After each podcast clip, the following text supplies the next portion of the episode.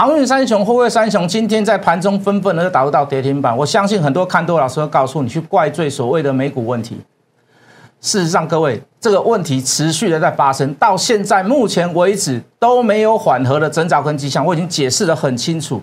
如果你还不清楚，你再听我讲一次该怎么办。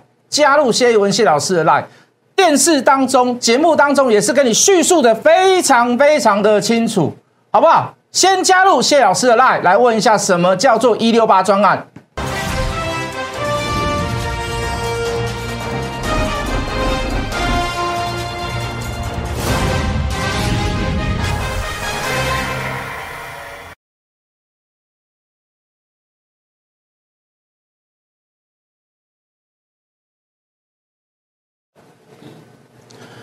全国的观众，全国的投资朋友们，大家好，欢迎准时收看《决战筹码》。你好，我是谢一文。好的，这个礼拜六、礼拜呃礼拜天呐，礼拜天的这个跟礼拜一啊，这个风大雨大，好，这个有感受到近近几年来的第一次有一个这么大风雨的所谓的这个台风。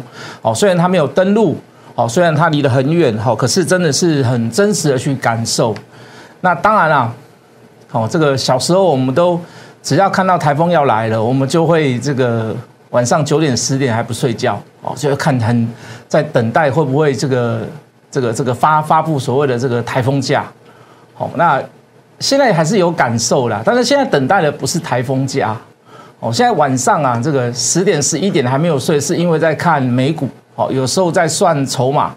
哦，那当然越接近所谓的每个月的十号的时候，那还要去看所谓的前一个月的公布营收，哦，然后去去做一些所谓的统计跟一些数据的分析。好，那当然了，这个台风假这个名词还是在我们这种这种这种这种时代的这个这个这个小时候还是非常的怀念。好，总是这个台风假放了，就是感觉就是多一天假期的那种感觉。好，那。哦，当然了，这个、这个、这个，还有些地方有灾害，我们不能说这个幸灾乐祸了哈。但是，就是就小朋友的心态来讲，他就是如此。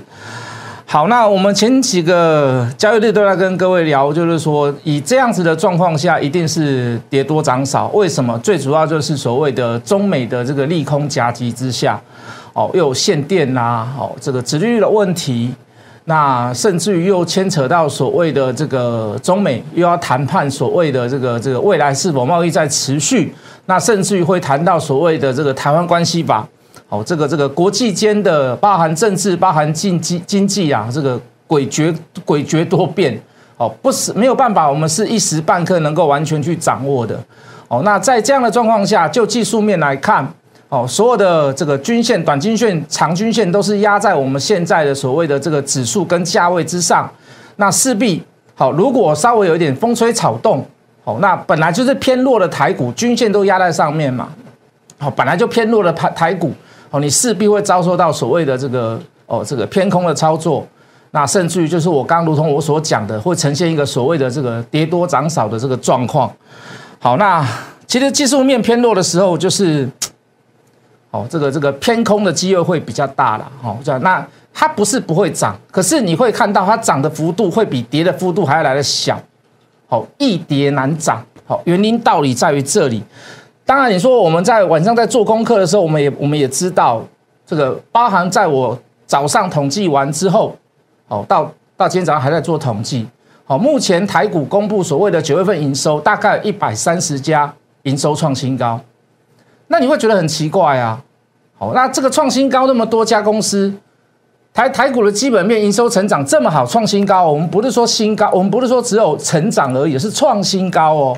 一百三十家的上市上柜公司创新高，却带给所谓台股的弱势。那当然，永远都做多的人，或者是我们所谓的死多头，他一定告诉你，今天的跌跟昨天晚上的美股有关系。事实上不尽然呐。哦，你就技术面、就筹码面来看，你不去注重它，你就会产生这样的情形。好，包含货柜三雄亦是如此。哦，我在这上面，我我也会有执着。我跟你说，我也有信念，我甚至于有信仰。可是，当我们看到科学数据，比如说筹码，比如说技术面，哦，它在弱势的过程当中，一反弹，股东人数就大增；一反弹，一堆散户融资余额增加。好，我们就会去告诉大家，我们说。无论你是是否有所谓的货柜三雄，你是不是可以把资金挪到其他股票上面？哦，当然也会引起很多所谓的投资人众所非议啦。就是说，大家都会讨论说，哎，你之前讲这么好，你为什么现在讲不好？老师，你心地很烂，老师，你心地很坏。其实不是，操作上面就是，就筹码怎么样告诉我们，科学数据怎么样告诉我们。我纵使有执着，我纵然有执着，我我都要放下，这才叫操作嘛。好，如果你为了信仰而战。当然，我不是说不可以。如果你有所谓的一年以上的长期抗战，我我不会否认啊，我没有办法去否认。哦，毕竟未来总是会所谓的哦疫情上的变化、航运价格上的变化，我没有办法去百分之百去跟各位讲，好，未来一年以后会到底会怎么样？未来半年以后甚至于会怎么样？我们真的很难去做预测。可是各位，就此时的现况来讲，它就不符合所谓的波段进场时机。我我看不在目前来讲，我还看不到那样子的 label 在吗？那个状况还不存在，所以我还是要去秉持跟各位讲，哪怕被你骂，哪怕被你酸，哪怕被你念，我就事实来做分析，跟各位做分享，它就是如此嘛，可以吗？这样讲你可以接受吗？我相信还是很多人不能接受了。哦，那我就尽量嘛，尽量什么？纵使我们现在我们跟各位讲，我说你短期间你要先跑一百二，那就换我们的大太阳。你可以换两张，纵使我们提出那么多的、那么多的所谓的解决方法、解决方案，没有办法把之前所有输的钱全部都赢回来。可是，在这一波里面，你至少拿去拿回去一点，你至少怎么样？少了那一份货柜三雄的担心。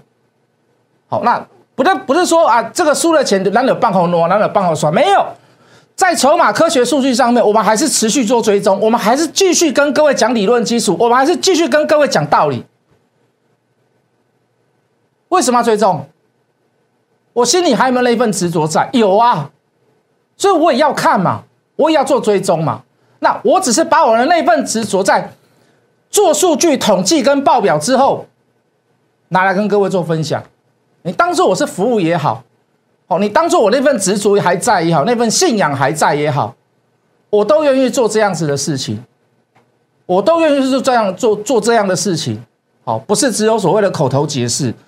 把报告给各位看，好不好？来，我们刚刚所讲的台股下的问题，它绝对不是只有单方面所谓的基本面问题，更何况在有些股票上面，它没有所谓的基本面问题。航运有基本面的问题吗？就算美东线从一百从这个一万五千块美金跌到剩八千块美金，我说实在的，航运三雄、货柜三雄还是还是赚很多啊，还是赚非常多啊。那为什么会成为这样的股价？先来看基本面，各位，上海集装箱指数，好，上个礼拜五，因为他们还在十一长假当中没有开盘，好，那今天我马上跟各位做报告，还是继续小涨，好，上上个礼拜小跌，哦，上个礼拜又小涨三十三点，好，这个上海集装箱指数的这个运价指数有没有大幅度的回档？没有啦，基本面有没有问题？哦，就运价的上面变化有没有出现了？负面没有吗？没话讲了哈，拿数据给各位看最准呐，是不是？好，那问题出在哪里？这是十月四号，谁又跑进来买？长隆谁又跑进来买？好，阳明还好，万海啊买不多。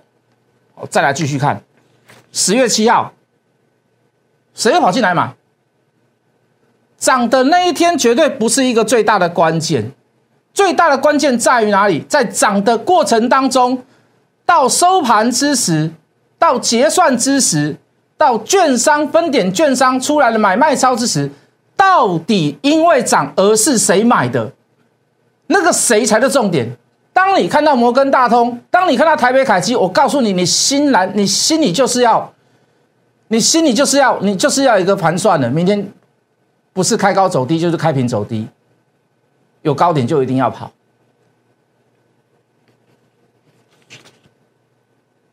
十月七号的阳明，十月七号的万海、大通，凯基。所以各位，我刚一连串的给各位看一连串的图，第一张上海集装箱指数，运费价格、运费指数有没有回跌？上上个礼拜回跌，上个礼拜反而是小涨，还是维持在高档。好，破除你之前说说什么三天跌了三天跌了三个月的价格。好，因为那个时候一个礼拜结，呃，一个礼拜这个这个这个上海集装箱指数才公布一次嘛。好，所以在数数据还没有公布之前，随便你讲。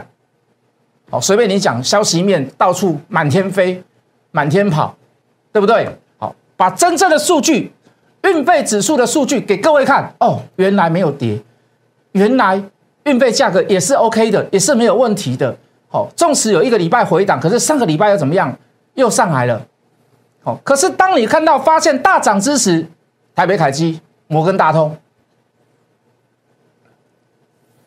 连这样子的这么好的股票，还在继续做价差，还在把散户跟投资人当韭菜割。请问你，我要怎么样给他一个所谓的正面的评价？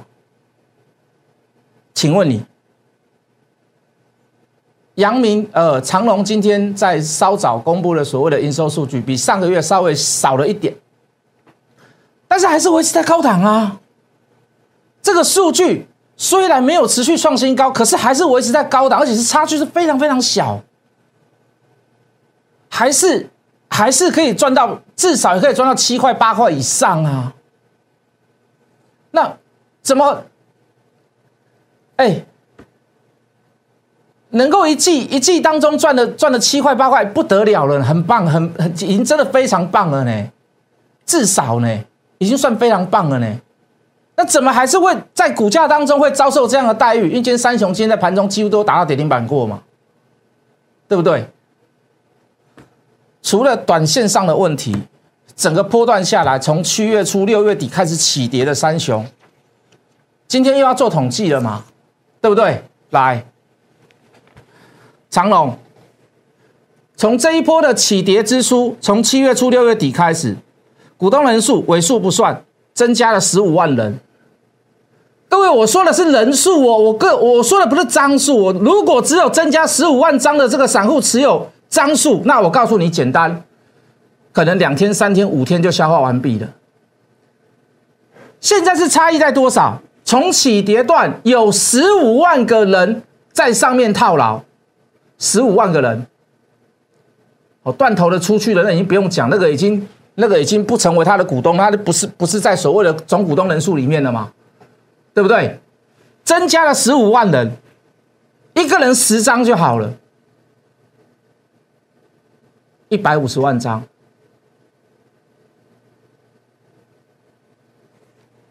那你你面对到这样子冷冰冰的数据，来镜头照我，你你你面对到这样冷冰冰的数据，事实就摆在眼前。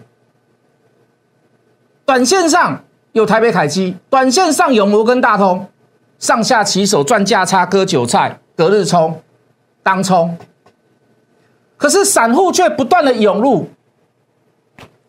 虽然上个礼拜比上上礼拜稍微还要减少一点，可是减减少幅度也不多。那我想请问各位，在短期之内，这里是一个主底讯号吗？这里是一个起涨讯号吗？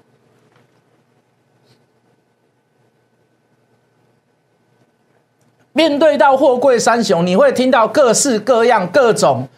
横看成岭各成峰，远近高低各不同。因为角度的关系，所以大家的见解会不一样。或多或空都有人讲，有人看的很多，有人看的很空，有人决定怎么样抱他一辈子，有人可以怎么样拉回来就是买。可是各位，数据嘛，你的你的凭据在于哪里？你的论你的论述在哪里？你的论述之前你的理论基础在于哪里嘛？事实是是如何？不是一昧的讨好，或者是说我只告诉你，我只做多不做空，或者只告诉你，你看我们高档就开始放空，把做多的理由跟做空的理由找出来，而且这是要有理论基础做怎么样做佐证？有十五万个人从七月初开始沿路套到现在。现在并没有所谓的很重大的逆转现象。我问你，我要怎么去评断它跌的差不多了？我要怎么去评断它在这里马上就是所谓另一波的起涨点。有这么多散户在里面，大股东跟主力，甚至于外资看到这样的状况，你也不要去怪什么台北凯基，你也不要去怪什么摩根大通，不是。如果你真的很理性的去看这些数据跟报表，我 l i t 我都有 PO 嘛，我的赖上面都有 PO 嘛。如果你很理性的去观察、去做追踪、去做统计数据的研究，你会知道错的不在别人。如果今天我没有提这份数据给各位，长期下来都是用这样子的方式来去说服大家，那我告诉你，那本身我自己也做错了，无论我做多还做空，没有论点嘛，我站不住脚嘛。我所有讲的一切都是我一厢情愿的讲法跟想法，我没有任何的科学数据佐据来认证，来认证我自己，我这样的论述是对的。我就告每天告诉你，三民主义万岁，中华民国万岁，大家万万岁。哦，义和团，我刀枪不入，你不要怕，你跟着我就对了。那代表我也是错的嘛？各位的是没有？杨明，二六零九。从二十八万拿到三十七万，还有九万人嘛？一个人十张有九十万了，上档套牢有九十万张的套牢量，一时半刻能够很急速的消化跟化解吗？断头都不算。万海的状况最好，大概只有三万五，大股东持有人数减少也不是很多，有了减少了，大概十几个人了。哦，一千张以上减少三人，所以我说真的，你要报，你对货柜三雄你还有期望，你还有你还有期许，没有关系，你报一下万海，我还我还觉得我还觉得，你你在我跟你之间，你还取一个所谓的一个适当的位置，我还觉得我们还聊得下去，我们还觉得我们还这样还算是 middle 一下我们两个之间的想法，我们我不会反对。哦，虽然可能到现在还是赔钱的，但是我真的不会反对。各位的资朋友，我们把真的货柜三型化起涨的时候，你放心呐，我不会不会带你错过它啦，是不是？我们资金做避开，我们资金做避险，做什么？做节能，做储能，做创能。好，你说今天太阳能很强，你说拜登又说了什么？要什么要制裁中国大陆？我都认为那个叫做什么？那个都是冷饭热炒啦。好，那个这个已经炒太多次了。从拜登还没有当选，大家就开始在说，如果拜登当选，那太阳能政策、节能政策、干净的电怎么样？扑啦扑啦扑啦扑啦。讲句很实在的话，太阳能的电能够补多少？我不相信你不知道，我相信你都听过，太阳能的电能够啊随啊随接随用啊的。那一个工厂可能要接这几平方公里的太阳能呢？啊，今天没太阳了，啊，今天就不用上工了，生产线停顿。为什么今天没太阳？所以各位，我都认为那个最重要的长线波段的重点，你不应该放在所谓的创能、创造能源。太阳能叫创造能源，随接随有，它有它的便利性。可是相对的，以用太阳能作为主力的能源政策，你相对是不稳定的。为什么？万一今天没有太阳呢？万一三天下大雨呢？万一五天下大雨，你工厂都不要开工吗？你没有办法保证它的稳定性嘛？你能把它当做什么？你能把它当做备用能源。可是如果你能把太阳能的电转换在一个储能节能呃储能的设备里面，很抱歉，那我就能够以备不时之需。为什么？你把它当做是一个用电的银行、纯电的银行。哦，当可发电之时，我可以储备了很多的电能。Power，好，electric 还是 energy，随便你讲，好，储能这大致上就是这几个单字。你可以把它当做是一个一个什么？一个小型的发电厂，一个小型的蓄电厂，大型的蓄电池。当你有需要之时，你从这个蓄电的银行拿电过来用。你相对的，你的、你的、你的能源政策是不是能够在于说，成为从替代能源、备用能源开始符合所谓的能够稳定提供能源？所以各位，所有创能、所有储能、所有节能里面，我看好的时候最看好的是什么？就是储能嘛，啊，就是储能嘛。如果没有储能，那太阳能它就是一个所谓的备用电源，它就是一个备用电备呃。备用电力、备载电力，它不能把你当做所谓的主用电力、主载电力，因为它不稳定性太高了嘛。风力发电亦是如此，水力发电好一点，但是亦是如此。为什么？你记不记得去年所谓的枯水期？记不记得？所以各位，我最看好的是哪一块？是这一块吗？哦，当然说，来我们进进字卡，我最看好的是这一块嘛。啊，这这一块里面，我最看好哪几档股票？你大概都知道哪一档股票？你大概都知道。那正极电源里面来，各位，我们就康庄大道嘛，普天同庆，这样你还猜不到？这样你猜不到，我也没办法了嘛，对不对？啊，美骑马还不错，因为筹码它上是上面虽然还是有优势，可是就真的好所谓的公司的这个这个这个产品营收上面比较完整的，我认为是康普啦。啊，我怎么把它降出来？所以啊，我们上礼拜也有公布了，所以你可以看到，我们从一百零六、一百零九公布之后，你把货柜三雄的钱，你把它挪一下屁股，你把它挪一下屁股，哦，今天应该来到一百二十几块了啦。哦，今天好像美骑马比康普还强。哦，当然前几天上个礼拜是康普比美骑马强，就是你挪一下屁股，你资金稍微稍微挪动一下，稍微移一下，那就是如此而已嘛。那我们又把资金，对，我们说一百二十块的，一百二十块的阳明，你稍微挪一下屁股，什么股票最容易嘎空？上半年赔的要死，八月份自己又赔了零点二，第三季也赔钱的啦，跟你保证，第三季一定赔啦。十一月中还会有个利空，第三季营收报表出来，还是公布会赔钱嘛？对不对？那我想请问各位，理论上从五十几块开始买，来到六十几块，来到七十几块，来到八十八块最高的时候，已经拉回修正了。又逢九月份拿出来营收报表也不好啊。谢老师说很好，结果不好。理论上应该怎么样？打回到原点嘛，甚至于可能比原点稍微高一点，来到六十一、六十二，合不合理？很合理。可是你却可以看到，只要拉回来就有人在买，只要拉回来就有人在买。那。有这么多的利空，财报的利空，低于净值的利空，上半年赔钱，八月又赔钱，第三季谢老师也跟各位讲赔钱，我问你谁要去买？谁要去买？谢老师，哇，这个这个过五关斩六将，不要开玩笑，不，不可能嘛，不会嘛。大家都会标榜说：“哎，这个我们最厉害、最强。你看，我们把股价跟高真，看我们选股多强。”龚辉龙讲那个都蒙假了、半嘎了，谁会去买？内行的人才会去买。哪些内行人？可能包括知道一点后面的事情的人。有人哎，可能看看得懂所谓的为什么九月份公布的营收不是那么的好，它原因出在哪里？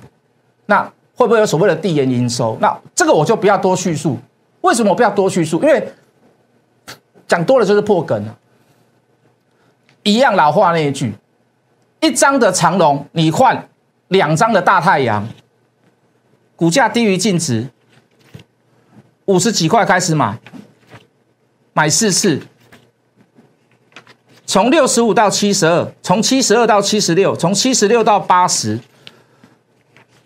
从八十到八十二，从八十二到从呃这个从七十五到八十二，一路上啊最高点来到八十八，拉回修正。好，也跟各位分析里面所有大户的筹码，弘扬投资说要卖，健看说要卖，卖的成本在哪里？好，那给你一个答案，结论叫什么叫换汤不换药？好，那天又打回到跌停，对不对？好，太阳又涨一波没有错。但是涨和买股的诱因回来了吗？没有吧？你应该都不知道是什么原因吧？对不对？谢老师说营收见增长，哎，下单见增长。无论如何，营收没有那么的好，没有我们想象的还不错了，成长百分之二十二了。但是没有我们想象的好。可是各位，你现在这一笔单七十一块多，那都如同我们所讲的嘛。如果我今天只是在一一倍的在指责说你这航运哦，你真的是一个猪头大笨蛋，都告诉你的哈，这个数据报表它就是不好的，筹码显示的状况，技术面它就是不好的。台北凯基点点点，摩根大通点点点，股东人数点点点。如果我只一昧的指责跟跟你所谓的抱怨，那我告诉你，那或许我还真的不是一个很好的老师。可是各位，在我跟各位去叙述分享理论所谓的科学数据之时，我还帮你提出了所谓的解决的方法，不多见吧？不多见吧？各位老师没有？我说的再多再好都没有用。来，我们进图卡。继太阳之后，光辉十月大标股一六八专案，不要认为我股票只会有一档，类似这样的股票，我一档一档会帮你找出来，而且我会把充分绝对的理由来跟各位做分享，就这么简单。最重要的重点，就像太阳一样，还没有起涨时，你能不能在五十八块可以买四次？如果可以，如果你有把握，甚至于你猜得到，那我可能没有话讲。如果你没有这样的本领，你没有这样的本事，加入谢文琪老师的 line 来问一下光辉十月。一六八专案好不好？节目的最后，加入谢一文谢老师的 line，谢老师祝你帮你天天平安度过。我们明天见。立即拨打我们的专线零八零零六六八零八五。零八零零六六八零八五摩尔证券投顾谢义文分析师，本公司经主管机关核准之营业执照字号一零九经管投顾新字第零三零号。新贵股票登录条件较上市贵股票宽松，且无每日涨跌幅限制。投资人应审慎评估是否适合投资。本公司与所推介分析之个别有价证券无不当之财务利益关系。本节目资料仅供参考，投资人应独立判断、审慎评估并自负投资风险。